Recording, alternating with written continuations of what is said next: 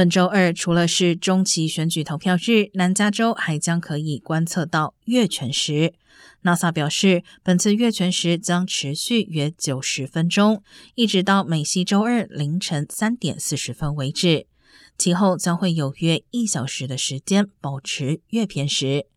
虽然格里菲斯天文台届时不会开放，但天文台将从周一午夜，也就是周二凌晨零点开始进行月全食的网络直播。如果错过本次机会，将要到二零二五年三月才有机会在美国再次看到月全食。